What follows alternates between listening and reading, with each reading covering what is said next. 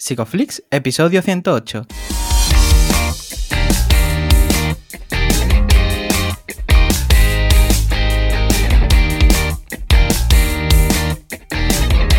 Bienvenidos a Psicoflix, un espacio de psicólogos para psicólogos, un podcast donde entre todos buscamos ser cada vez mejores profesionales de la psicología. Aquí hablamos de todas las estrategias, técnicas y noticias de la psicología contemporánea, pero siempre con la evidencia científica que nos gusta defender. Hoy estamos grabando el episodio del 6 de mayo y estamos emitiendo nuestro episodio número 108, en el que vamos a hablar de la prevención del suicidio. Pero antes, recordaros que en psicoflix.com podéis registraros y estar al día de todas nuestras novedades. Bienvenidos al podcast, muchas gracias por estar aquí con nosotros de nuevo esta semana. Yo soy Ye y bueno, ¿qué tal Darío? ¿Cómo estás? Hola Ye, pues muy bien. Hoy, bueno, hoy la verdad que es expectante con el tema que, traemos y, el invitado. Antes también recordar a la gente que el 9 de mayo sacamos curso nuevo con Andrés García de aprendizaje complejo y sexo. Yo creo que, va a estar bastante interesante. Eh, de hecho, lo, lo hemos grabado Mm, con, gente de la comunidad y, bueno, ya, ya veréis, ya veréis qué tal. Y cuéntame, Ye, hoy, bueno, hoy tengo a alguien de, que trabaja en mi, en mi pueblo, en mi ciudad, eh, que, lo hace muy bien, o sea, yo ya escuchaba de él antes de conocerlo hoy, o sea que eh, muy entusiasmado, cuéntame. ¿Quién viene por aquí? Pues mira, estamos muy entusiasmados, como has dicho, de entrevistar a Miguel Guerrero. Él es psicólogo especialista en psicología clínica, es experto en conductas suicidas y, bueno, además es coordinador de la unidad de prevención e intervención intensiva en conducta suicida a través del proyecto Cicerón, que es un proyecto compartido entre el Hospital Costa del Sol de Málaga y el Hospital Universitario Virgen de la Victoria. Bienvenido, Miguel. Bienvenido. Hola, muy buenas tardes, Jay Darío. ¿Qué tal? ¿Qué tal? ¿Cómo estás? Muy bien. Pues muy bien, aquí también encantado y, en primer lugar dejadme que os felicite por, la elección del, de, por invitarme en primer lugar, pero sobre todo por la elección del tema de la prevención del suicidio, que, coincide también que ahora hay una coyuntura, ¿verdad?, mediática, política, social, que, se está empezando a escuchar del suicidio y en cualquier canal, y sobre todo en el vuestro de Psicoflix, eh, el poder hablar del suicidio y de su prevención, creo que siempre eso es para estar de enhorabuena. Así que os felicito mm. por, la elección del tema y muchas gracias por, invitarme. Muchísimas gracias, pero felicidades también a ti y a todo tu equipo por, todo lo que estáis haciendo. Eh, ya hace muy buenas presentaciones, pero a nosotros nos gusta también que, os presentéis un poco, ¿no? Esa tarjeta de bienvenida, si te parece bien. Sí, encantado. Yo, bueno, como ha dicho bien Jay, soy actualmente, eh, estoy responsable de una unidad eh, que está ubicada físicamente en el Hospital Costa del Sol, pero que efectivamente es un proyecto compartido con el Virgen de la Victoria de Málaga, en el cual surgió el eh, eh, programa de prevención e intervención de conducta suicida, que como veis es muy largo, pues lo bautizamos con el nombre de Unidad Cicerón o Proyecto Cicerón, y, así nos no, no, entendemos más rápidamente. Y este proyecto surgió en 2017, cuando queremos cambiar el modelo de atención que se estaba haciendo en salud mental con respecto a la conducta suicida, sobre todo en el ámbito hospitalario, en el ámbito de, urgencias, eh, donde vemos que hay ciertas carencias ciertos obstáculos, ciertas fallas, fracturas en el sistema que eh, merece la pena mejorarlas. que nuestra vocación nace para mejorar, en cualquier caso, la atención sanitaria del paciente con conducta suicida, paciente en riesgo. Al principio empezó como un programa local que se desarrollaba eh, siendo vecino de, de vosotros en la, en la, unidad de salud mental comunitaria de Marbella, que está ubicada en el centro de salud de las Albarizas. Empezó siendo un programa local, pero desde el año pasado se, se abrió potencialmente a la, a la, población de todo el distrito sanitario de la Costa del Sol, que estamos hablando de, un, de una unidad, eh, una BDU de más de medio millón de usuarios, los que se benefician ahora del, de este programa, y se ubica físicamente en el Hospital Costa del Sol, como digo, y llevamos pues prácticamente dos, tres años ya de experiencia clínica con, este programa que está dando muy buenos resultados y, la verdad que nos anima mucho a seguir trabajando en, este, en la prevención del suicidio. La verdad que sí, que, he estado viendo y los resultados son muy, muy, muy alentadores. Eh, cuando alguien me comenta que, es pionera en algo, eh, tengo una sensación agridulce en cuanto a, eh, joder, qué bien que, se está haciendo esto eh, ya ahora y qué mal que nos ha hecho hasta, hasta este momento. Y quería preguntarte un poco por, por eso, ¿Por qué se da? ¿Por qué no se ha dado hasta ahora? Hasta que vosotros en 2017 lo iniciáis. Pues mira, eh, eh, si, partimos desde arriba, eh, hay que hacer una autocrítica y es que España no cuenta con un plan nacional de prevención del suicidio, como cuentan otros países de, Europa y del mundo. Eso yo creo que ya de entrada empieza a lastrar todo lo que tiene que ver con los recursos y las estrategias que se puedan poner en marcha para la prevención. ¿Por qué? Porque nos deja un poco desprotegidos de un marco donde se pueda eh, vertebrar todas las evidencias científicas, las estrategias que funcionan, todo lo que tenga que ver con la formación de profesionales, recursos asistenciales, medios de comunicación, todas las estrategias fundamentales que funcionan en el suicidio, si no están implementadas en un plan, pues obviamente esto ya empieza a ser una carencia. ¿Qué ha ocurrido? Pues que cada comunidad autónoma, en mayor, con mayor o menor sensibilidad, ha ido desarrollando los propios planes regionales o autonómicos de eh, prevención del suicidio, pero ni siquiera todas las comunidades actualmente lo tienen. Y una de ellas, una de estas carencias, precisamente, es nuestra comunidad de, Andalucía. Aunque eh, puedo decir casi casi que, esto va a cambiar pronto porque se está trabajando en ello. Y obviamente esa carencia hace que eh, desde el sistema andaluz de salud o desde el SSPA no haya ninguna normativa o no haya ninguna directriz que permita o que, o que obligue, entre comillas, a abrir unidades específicas para trabajar la prevención del suicidio y prácticamente, si me permití un poco la expresión, pues cada uno hace la guerra por su cuenta. Entonces hay muchas diferencias y una asimetría grande desde unas provincias a otras. Si ya te vas dentro o te metes dentro de una unidad de gestión clínica, pues pasa exactamente lo mismo. Hay unidades que cuentan con protocolos, protocolos propios, otros que son implementaciones de guías clínicas, otros no lo tienen, unos lo tienen pero para población infantil, otros lo tienen. Entonces hay una variabilidad grande, pero no existía efectivamente una unidad específica para atender eh, eh, eh, los pacientes con riesgo de suicidio y en eso es verdad que somos pioneros y, comparto contigo esa sensación de que esto llega tarde, obviamente, pero también con esa parte de optimismo y de esperanza, ¿verdad? Esta esperanza que es tan importante cuando hablamos de suicidio, obviamente va a hacer que se pueda exportar este modelo al resto de, las unidades de gestión clínica que conforman el SAS y se pueda realmente, de forma definitiva, implementar una unidad de este tipo o muy parecida con las peculiaridades de cada zona en toda la provincia. Y al final, en, vez, en lugar de ir desde arriba hacia abajo, pues lo estamos haciendo desde abajo hacia, hacia arriba. Qué, importante y necesaria vuestra labor, ¿no? Es algo que, la sociedad reclama, cada vez hay más conciencia sobre, sobre este problema, ¿no? Que, tenemos entre, entre manos. Y, te quería preguntar un poco, ¿no? También sobre, sobre el programa, ¿no? ¿Cómo, ¿Cómo puede llegar una persona a, ser derivada, ¿no? A este programa Cicerón? Pues mira, fundamentalmente nosotros dentro del ámbito sanitario nos dedicamos a lo que eh, específicamente se llama prevención indicada. Es decir, hay tres niveles de prevención. La prevención universal, que estaría dirigida para la población eh, general. Un segundo nivel de prevención que se llama selectiva para, intervenir en aquellas poblaciones más vulnerables o, poblaciones de riesgo, aquellos colectivos que muestran más vulnerabilidad a padecer la conducta suicida. Y la prevención indicada está dirigida ya a, usuarios, a pacientes que han manifestado eh, conducta suicida. Me refiero fundamentalmente a dos grupos, o bien personas que estén ideando eh, o planificando un suicidio, o bien personas que hayan realizado una tentativa de suicidio. A ese tipo de, población es la que se dirige fundamentalmente el sistema de salud, aunque más, eh, sería mucho más rentable, obviamente, invertir en prevención universal y lo ideal sería que no hubiese tanta necesidad de realizar esta prevención indicada. Entonces, los pacientes que atendemos en la, eh, que atienden la UPI Cicerón tienen cuatro vías eh, de entrada. Una que es fundamental tiene que ver con eh, los equipos básicos de atención, de atención primaria. Un médico de familia, un enfermero o enfermera de, de, primaria detecta a una persona en riesgo de suicidio, la deriva a la unidad de salud mental comunitaria de referencia. Y en esta unidad de salud mental de referencia la recibe un facultativo que realiza esta primera exploración de riesgo y la conecta ya directamente con la UPI Cicerón.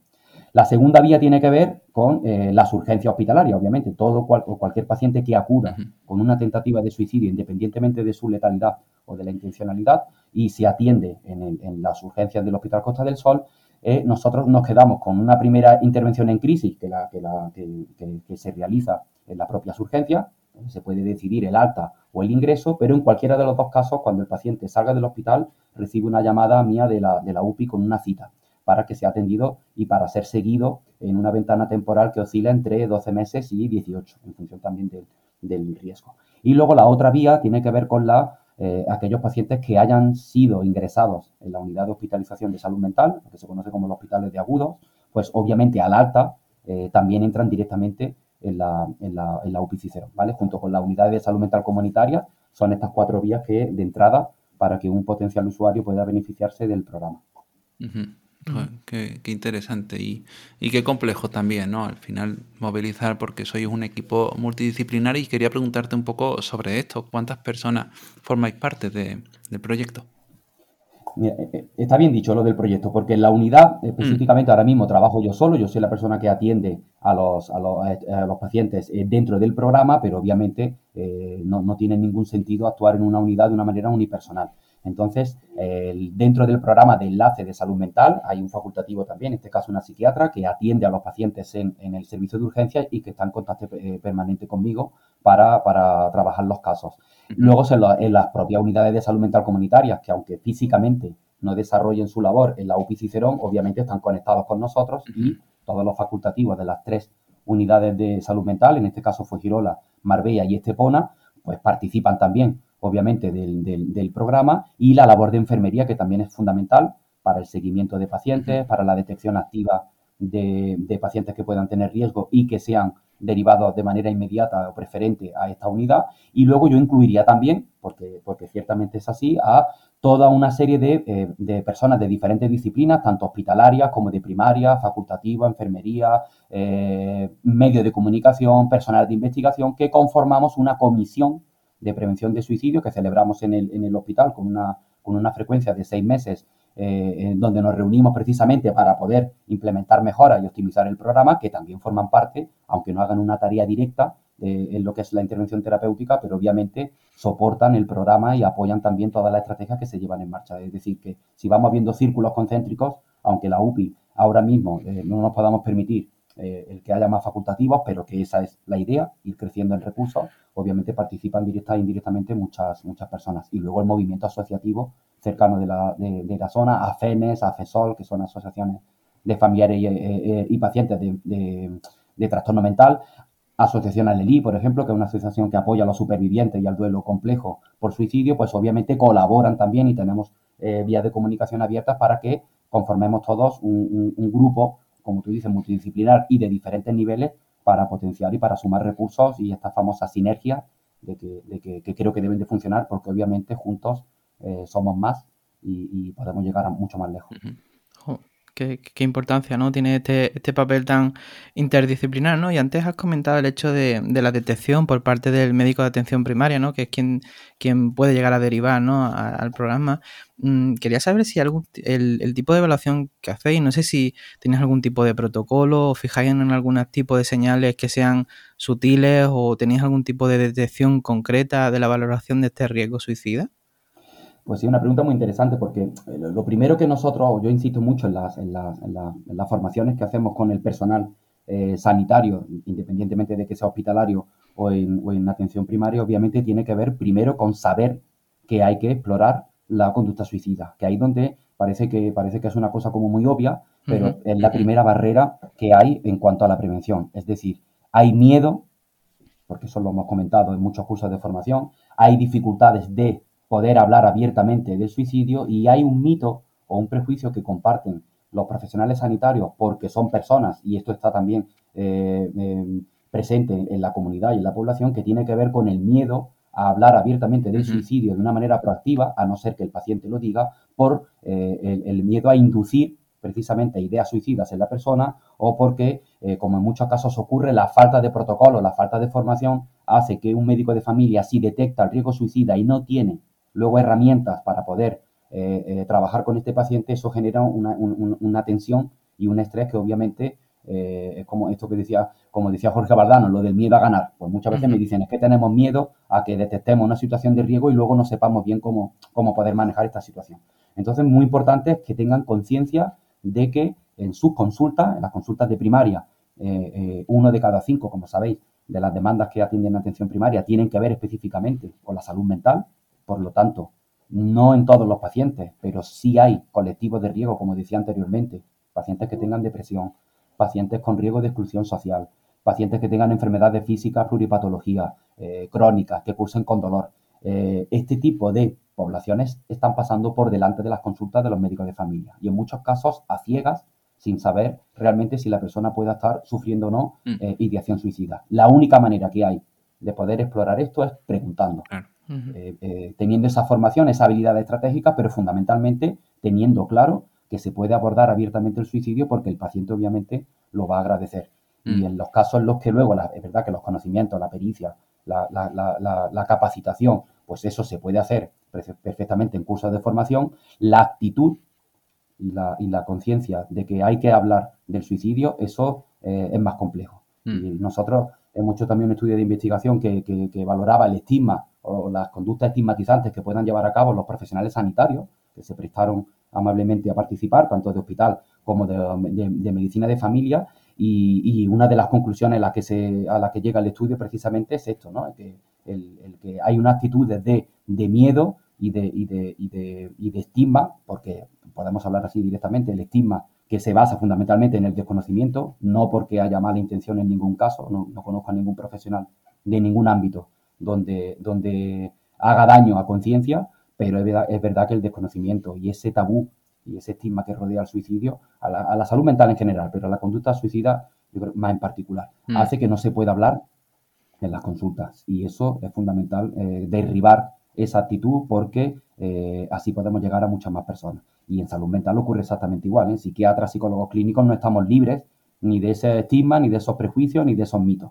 Por lo tanto, es verdad que luego ya de manera específica eh, cada profesional tiene sus competencias y obviamente a un profesional de la salud mental eh, le corresponde mayor capacitación para indagar de una manera mucho más específica factores de riesgo, eh, cosas ya matices mucho más, más profundos como la gravedad de la ideación, la fluctuación de la ideación, si está estructurada, si está elaborada. Pero eso yo creo que es lo menos importante en tanto en cuanto se aprende, como cualquier pericia de cualquier, de cualquier profesión. Pero la actitud y ese acercamiento humano hacia el, hacia el sufrimiento de, los pacientes, eso es fundamental. Mm, es cierto que el suicidio, eh, sociológicamente eh, hablando, ya tiene mucho muchos estigmas. Y yo quería preguntarte precisamente por, por, esto, ¿no? Estos errores que puede cometer cualquier persona que no tenga formación suficiente, ¿no? Al encontrarse posible caso. Em, ¿Qué errores son estos? ¿Qué, ¿Qué, tendría que evitar alguien que se encontrase una, una persona con, con pensamiento o ideación suicida?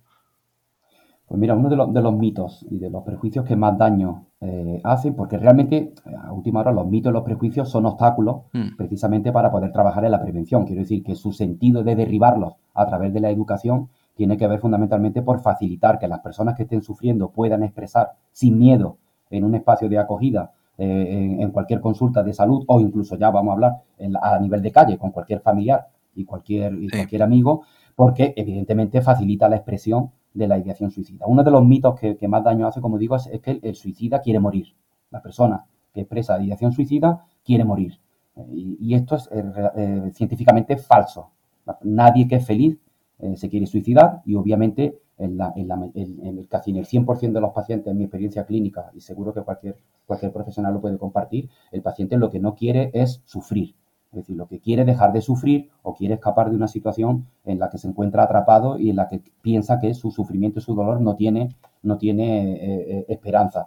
Eso es fundamental porque eh, la persona que se suicida realmente no quiere, no niega la vida, lo que niega es el sufrimiento. Por tanto, nos ayuda a acercarnos a ese sufrimiento. Luego hay otros mitos, por ejemplo, como quien lo dice no lo hace o quien lo hace no lo dice. Eso también se escucha mucho en la, en la a nivel coloquial en la calle. La mayoría de los suicidios vienen precedidos, obviamente, de señales de alerta. Y en muchos casos eh, no se le presta la atención debida porque se mm. suelen banalizar, a veces se toman como amenazas, se toman como chantaje, o no, no vas a ser capaz ligar el suicidio a la cobardía o a la valentía. El, suicidio no tiene absolutamente nada que ver con estos rasgos de, personalidad, sino que eh, tiene que ver con el sufrimiento y la desesperanza. Por lo tanto, si juzgamos estas conductas eh, de, esta manera, como, como de cobardía o valentía, pues esto no ayuda tampoco a, a prevenirla. Luego hay un, un, mito también fundamental de que el suicidio en, muchos casos se piensa que no se puede prevenir. También es radicalmente falso, ¿no? Eh, el suicidio no solamente se puede prevenir, sino que se debe prevenir. Obviamente lo que hay dificultades para predecirlo. Mm. Actualmente no tenemos modelos eh, buenos que puedan predecir qué persona que, pueda estar pensando en el suicidio o no vaya realmente a realizarlo. Pero obviamente sí que hay una demostración científica y empírica eh, a mm. nivel mundial de que donde se implementan mejoras y protocolos y planes para la prevención del suicidio, las tasas de suicidio consumado bajan. Y luego esta que te comentaba última de que hablar del suicidio aumenta el riesgo. Esto no es así. No se induce a ninguna persona que no tenga en su cabeza una ideación suicida el que lo haga. Es justo lo contrario. Las personas, los pacientes nos lo dicen. Eh, una de, las bondades que tiene la terapia es que ellos eh, te, dicen, oye, es que es la única consulta o una de las pocas consultas donde se puede hablar abiertamente del suicidio y no me encuentro frases de no haga una locura, no estés pensando en esto, anda ya, si esto al final eh, se soluciona, lo tienes todo en la vida, piensa que tiene otras muchas. Entonces, este tipo de, de, mito de que, de que, se puede aumentar el riesgo es justo lo contrario. La persona que encuentra esa contención emocional lo que libera es mucho sufrimiento, mucho dolor y mucha descarga de, desesperanza. Sí, no, iba a decir que también veo que, suele haber un, gran mito en cuanto a lo del suicidio como llamada de atención y, joder, pues atención es a lo mejor lo que necesita una persona, habrá que ver de qué tipo, ¿no? Efectivamente, es que eh, eh, obviamente no vamos a esconder ni a negar que hay ciertas eh, conductas suicidas que tienen una, una, motivación de instrumentalización o de buscar de beneficios secundarios, de movilizar alguna, alguna atención de una persona, pero no deja de ser una petición de ayuda, en este caso desadaptativa o radical, que pone en peligro la vida de la persona, pero en ningún caso es una llamada de atención con, con, con aspectos peyorativos. Son personas que no encuentran en ese momento otras capacidades, otras habilidades para poder afrontar sus conflictos, sus problemas y piden ayuda de una manera tan, tan, tan insana como obviamente es, el, es el, la conducta suicida. Pero en ningún caso se puede banalizar ninguno de los intentos de suicidio porque en algún momento una persona puede realmente fallecer. Y luego hay otro mito, también se me ha olvidado, pero este es verdad que, también eh, impera en la sociedad y es que el suicidio solamente lo van a cometer personas con enfermedad mental. Esto también es totalmente falso.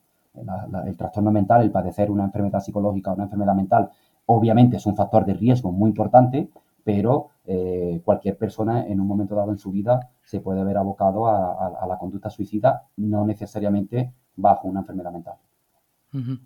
Sí, muchas veces es complicado ¿no? comprender este, este aspecto, ¿no? Porque va un poco en contra de, ese instinto de conservación, ¿no? De, los seres humanos, ¿no? Y antes hablabas de, explorar en conducta, en, perdón, en consulta, eh, me gustaría saber qué es lo importante a explorar en estos primeros momentos. O sea, qué tipo de preguntas haces para evaluar el contenido de esos planes y esos intentos. Ya directamente en la, UPI, cuando vienen pacientes que han expresado ideación suicida, eh, ya el facultativo que lo haya derivado ha hecho una primera exploración de, las, de los principales señales de alerta que tienen que ver fundamentalmente primero con la intencionalidad. Es decir, vale que ha expresado una, una ideación de querer acabar con su vida, ahora lo que intentamos determinar es qué probabilidad hay de que la persona cometa eh, un suicidio de manera inminente o estamos hablando de una planificación a medio y largo plazo. Hay que pensar también que el 50% de los suicidios que se, que, se, que se, producen son impulsivos, es decir, la persona no ha pensado eh, eh, previamente la ideación suicida más allá de ocho horas antes, por ejemplo, de realizar el acto. En algunos casos incluso hasta minutos. Es una cosa muy difícil es muy difícil de entender. Y obviamente eh, prevenir ese tipo de suicidio impulsivo es mucho más complejo y requiere otro tipo de estrategia. Nos estamos refiriendo al otro 50% que afortunadamente tenemos tiempo para poder trabajar en la prevención porque el paciente expresa una ideación y hay que tener en cuenta que no todas las personas eh, que piensan en quitarse la vida van a llegar a realizar un intento. En torno a un tercio eh, de todas las personas que manifiestan esta ideación suicida van a intentarlo. Por lo tanto, preguntas claves si la persona tiene elegido un método eh, de suicidio o no, si la persona tiene acceso precisamente a ese método o no, si la persona tiene apoyo para poder, eh, en algún caso, eh, prevenir esa conducta o se encuentra en una situación de aislamiento y de soledad.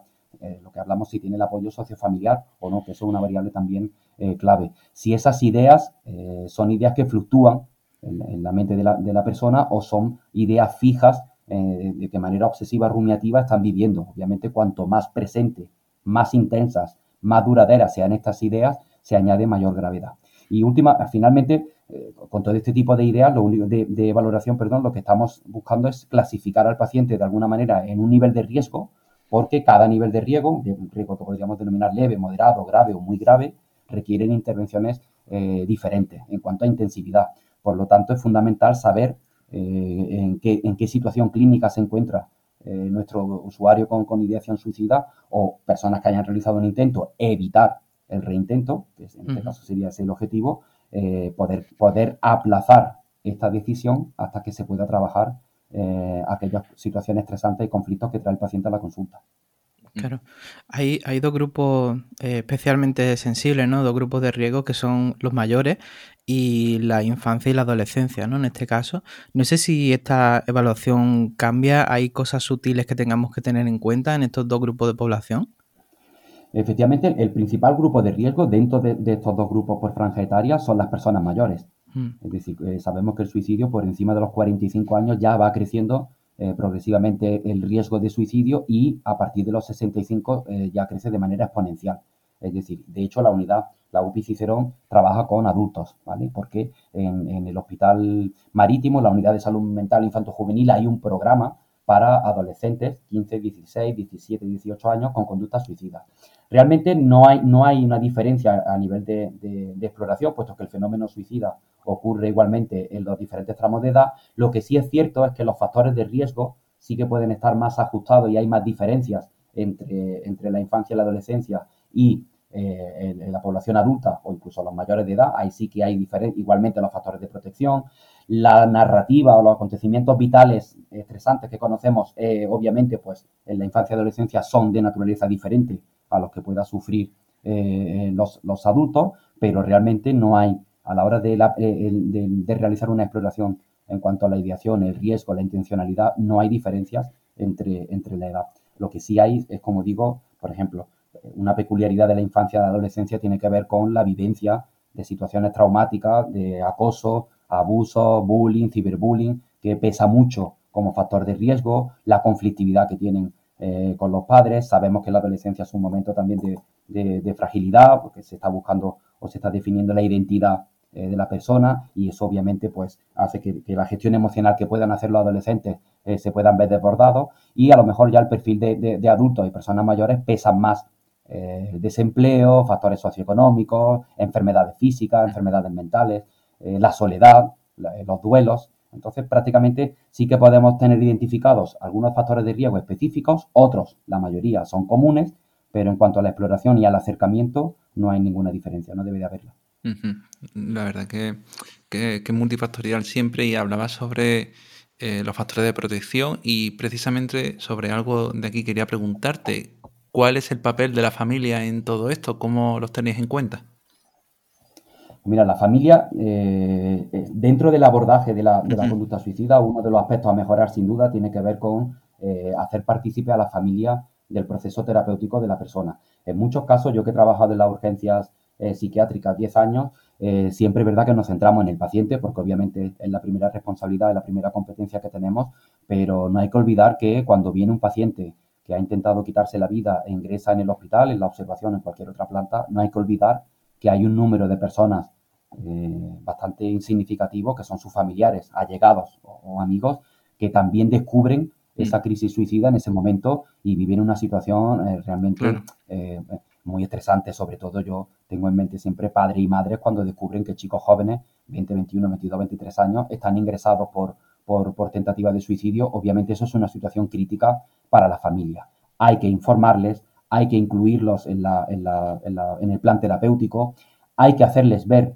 de que, de que son partícipes del proceso porque el apoyo familiar es un factor de protección clave, un factor de protección nuclear. De hecho, es uno de los criterios que hay, por ejemplo, para decidir si el paciente se, debe de ingresar o no. Si no hay ese apoyo familiar o la familia es desestructurada o una familia problemática, conflictiva, donde precisamente actúan como factor de riesgo, pues obviamente eso marcaría un indicador para, para no poder darle de alta al paciente. Y evidentemente nosotros en la UPI Cicerón eh, cuando hemos hecho eh, los, talleres que se hacen psicoeducativos para los pacientes eh, que han realizado alguna tentativa de suicidio, sobre todo, en este caso, fundamentalmente los de riesgo leve, donde no ha habido tanta intencionalidad o la persona manifiesta más capacidad de poder contener la crisis, los familiares están invitados. Y de hecho, te puedo decir que la, satisfacción y la, y la mayoría de las, de, de, las valoraciones positivas que se han hecho al final de los grupos lo hacen precisamente los familiares, que son los que más, los que más lo agradecen. Y es porque se ven también un poco indefensos ante, ante una situación que también les desborda y yo creo que hay que tener esa conciencia también de incluirlos. Primero por el bien del propio paciente, después porque ayudan a la terapia. Obviamente hay que salvar el tema de la confidencialidad y de la intimidad, porque también se dan casos en los que puede hacer que la persona el usuario no quiera eh, que se comparta con la familia la situación que hay. Entonces ahí ya donde entramos en un terreno un poco más, más complejo que yo tengo meridianamente claro, ante el riesgo y la seguridad de la vida de una persona, eh, y eso entra en conflicto con la confidencialidad, siempre elijo seguridad y tengo obligación moral y ética de informar a la familia de que su familiar tiene un alto riesgo de poder cometer una conducta suicida, obviamente lo, lo, hago. Y hay que implicarlos, todavía más en adolescentes, obviamente. Em, después de un primer intento, ¿no? Eh, imagino que eso deja pues también mucha incomprensión para la familia y, mucho dolor, ¿no? En ese primer momento. ¿Qué, tipo de indicaciones les dais a la familia para, de forma general, sé que, sé que no se puede individualizar, pero les dais algún tipo de indicación a lo largo de, esa recuperación del proceso?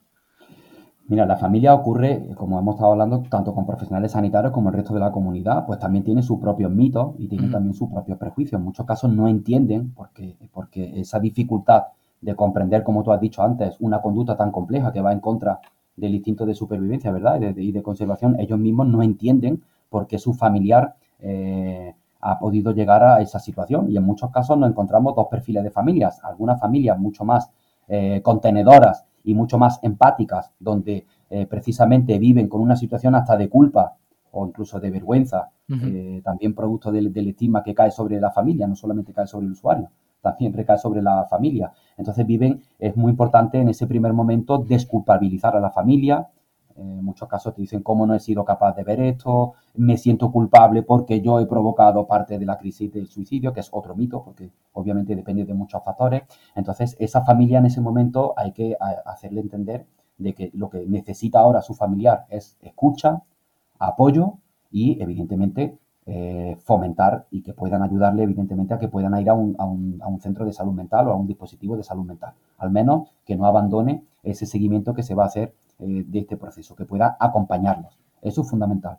Otro grupo de familias, pues justo encontramos las emociones contrarias, eh, de, ira, de rabia, de mira lo que me has hecho, lo viven como, ¿no? como, lo viven como una agresión o lo viven como, como una situación de incomprensión, de, de, de mucha hostilidad que obviamente requiere otro tipo de intervención porque en muchos casos eh, la propia familia ha jugado un papel importante en el desencadenante o como precipitante de la conducta suicida. Por lo tanto, esas familias requieren también esa parte psicoeducativa de hacer, eh, de hacer un poco de enlace entre el paciente y la familia para que no vivan de una manera tan hostil lo que ha ocurrido y puedan contener al, emocionalmente a su familiar. Desde luego no, puedo imaginar la cantidad de situaciones complicadas que, habrás vivido.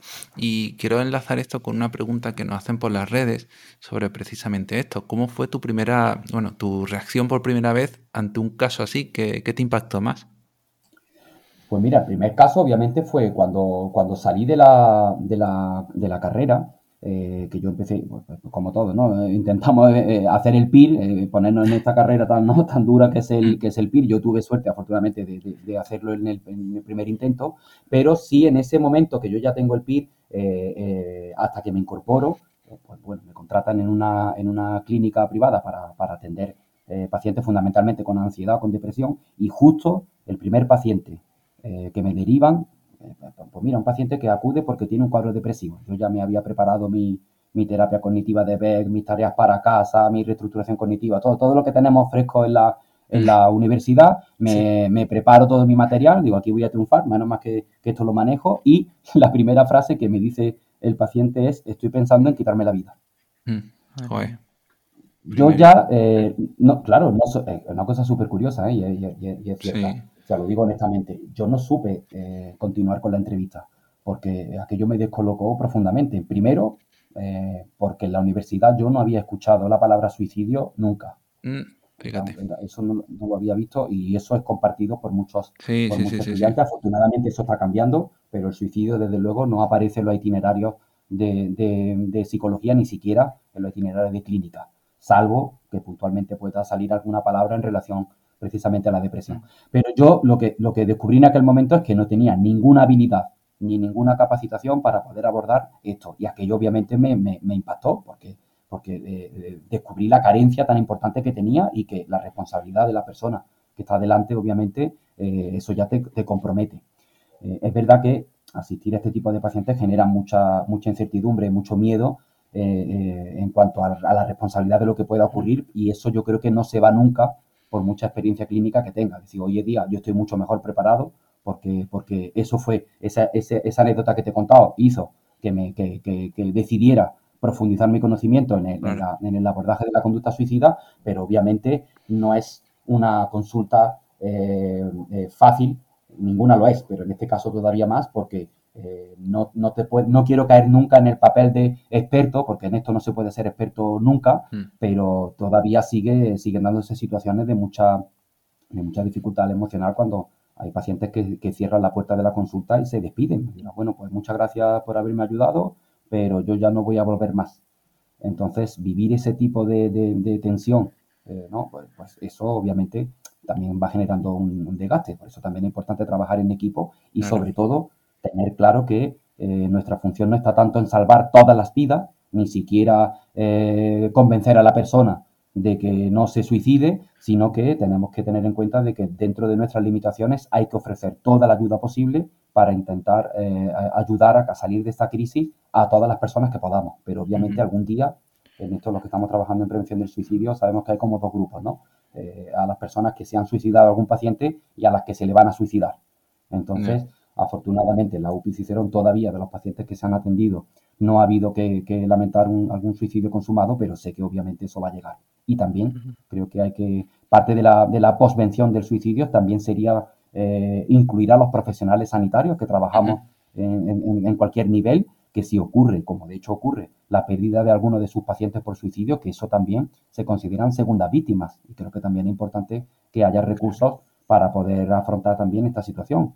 Y obviamente yo animaría a, todos los profesionales de la salud mental a que se, se, formen en, la conducta suicida, sobre todo por lo que he dicho, ¿no? por, la responsabilidad eh, clínica que tenemos con nuestro usuario, pero también porque eviten esa experiencia tan, tan, tan desagradable como me ocurrió a mí de, quedarme bloqueado. Claro, ¿Qué, le dirías o qué harías si volvieses atrás eh, con ese primer paciente? ¿Qué harías hoy? Ahora mucho. En su momento no, en su momento no me dio más, fíjate, no me dio más que lo que hemos hablado, por llamar a la familia. Y le dije, espérese un segundo, que ahora vuelvo. Y inmediatamente lo que hice fue llamar al familiar que había solicitado la cita para que se presentara en la cita. Fíjate qué cosa tan, tan, tan, tan humana en el sentido de, buscar, claro, buscar en ese momento el apoyo y el refugio. Mm. Pero obviamente eh, la base y la clave está en escuchar. Habría que haber tenido la paciencia y la tranquilidad y la confianza, obviamente, por la experiencia de haber escuchado eh, a la persona. Porque en el transcurso de, esa escucha activa, de esa escucha empática, el paciente eh, te está pidiendo ayuda. Mm. Y obviamente es donde digo que el paciente no quiere matarse, lo que quiere es dejar de sufrir la situación que está viviendo. Y ese alivio de ese sufrimiento, esa parte paliativa del dolor psicológico que tienen estos pacientes, eh, pues obviamente eso ya es muy, muy terapéutico. Infundir esperanza, que es también, sí, sí, claro, encuentran un terapeuta en el que entra también en ese bucle de, pesimismo y de, encerrarse, pues obviamente eso no es terapéutico en ningún caso.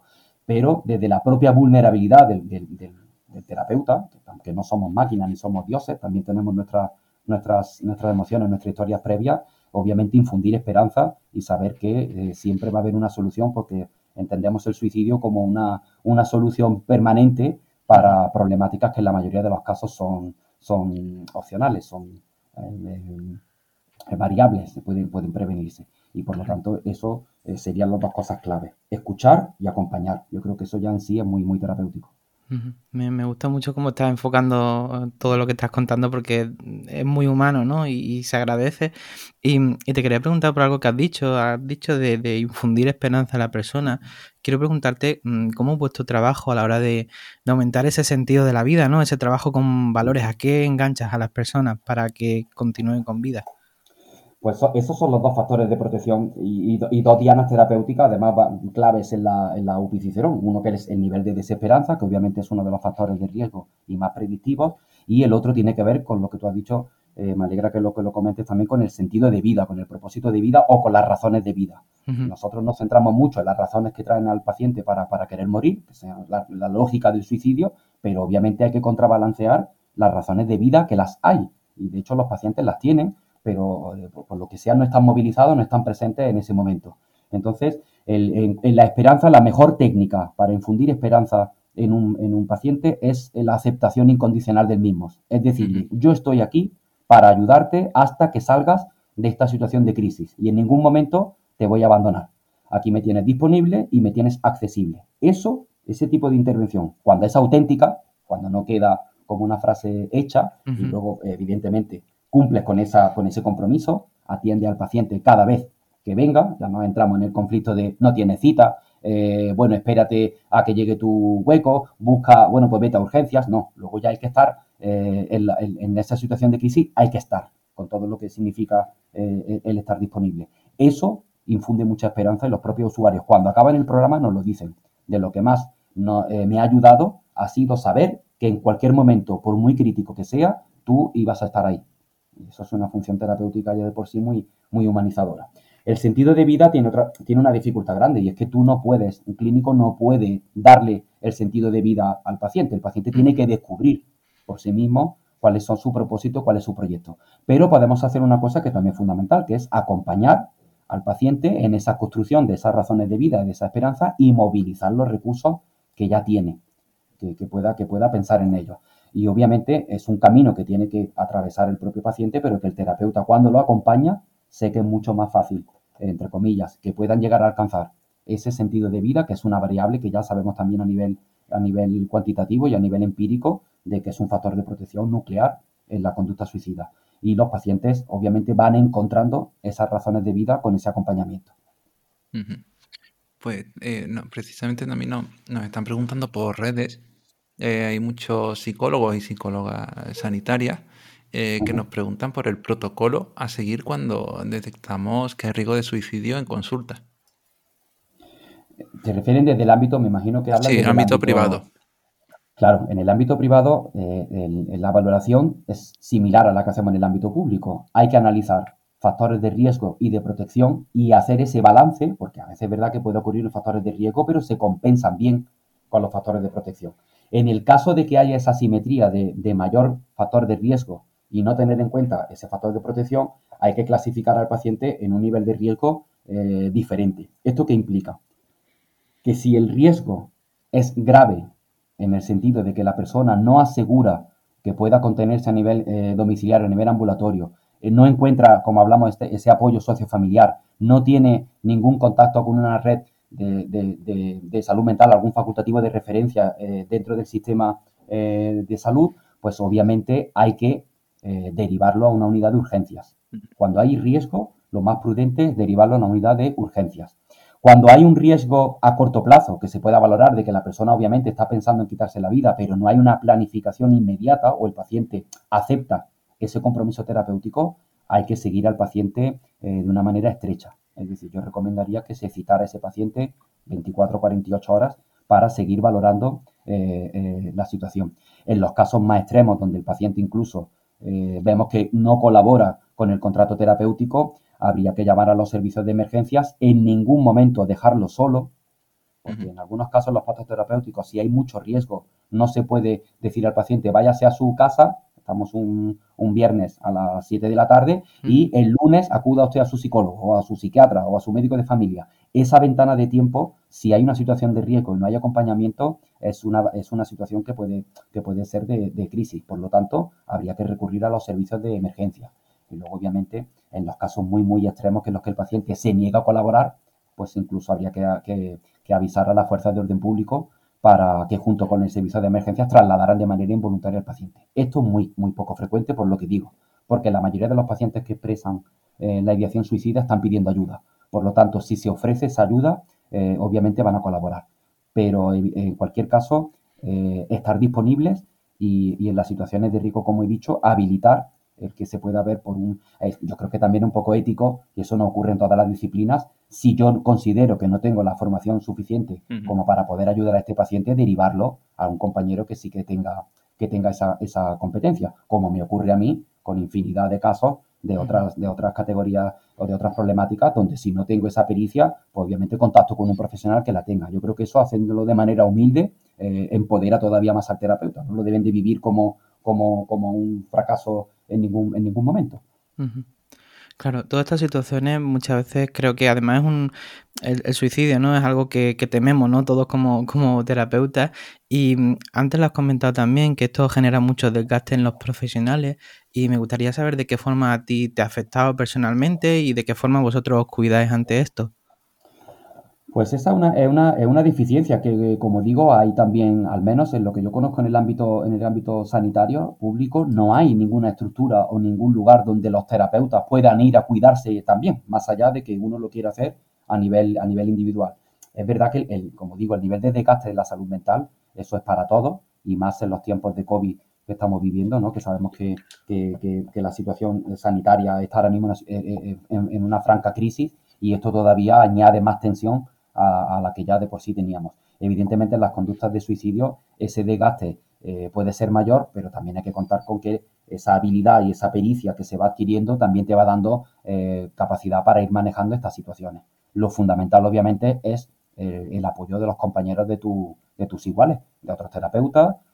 a mí me ayuda mucho también tener mi vida relativamente ordenada, porque yo noto que cuando, cuando como todas las personas, hay una situación estresante en tu propia vida particular, eh, vivo con mucho más sufrimiento las consultas que cuando, hay, eh, cuando se está en esa situación de, estabilidad, en la que tú emocionalmente te ves también capacitado. Pero en cualquier momento eh, creo que es muy sano también poder hablar con otro compañero para poder drenar también esas emociones, poder hablar en voz alta de las situaciones que tienes y eso el trabajo de equipo creo que es fundamental. Cuando hay un equipo detrás que, apoya una unidad de este tipo, eh, es todo mucho más fácil. Y eso yo creo que cualquier terapeuta, cualquier psicólogo que, que, nos esté escuchando sabe perfectamente a lo que me estoy refiriendo. Y bueno, para ir también terminando el episodio que está quedando bastante bien, queríamos preguntarte por formación, eh, literatura que pudiera recomendar a la gente que esté interesada en el tema.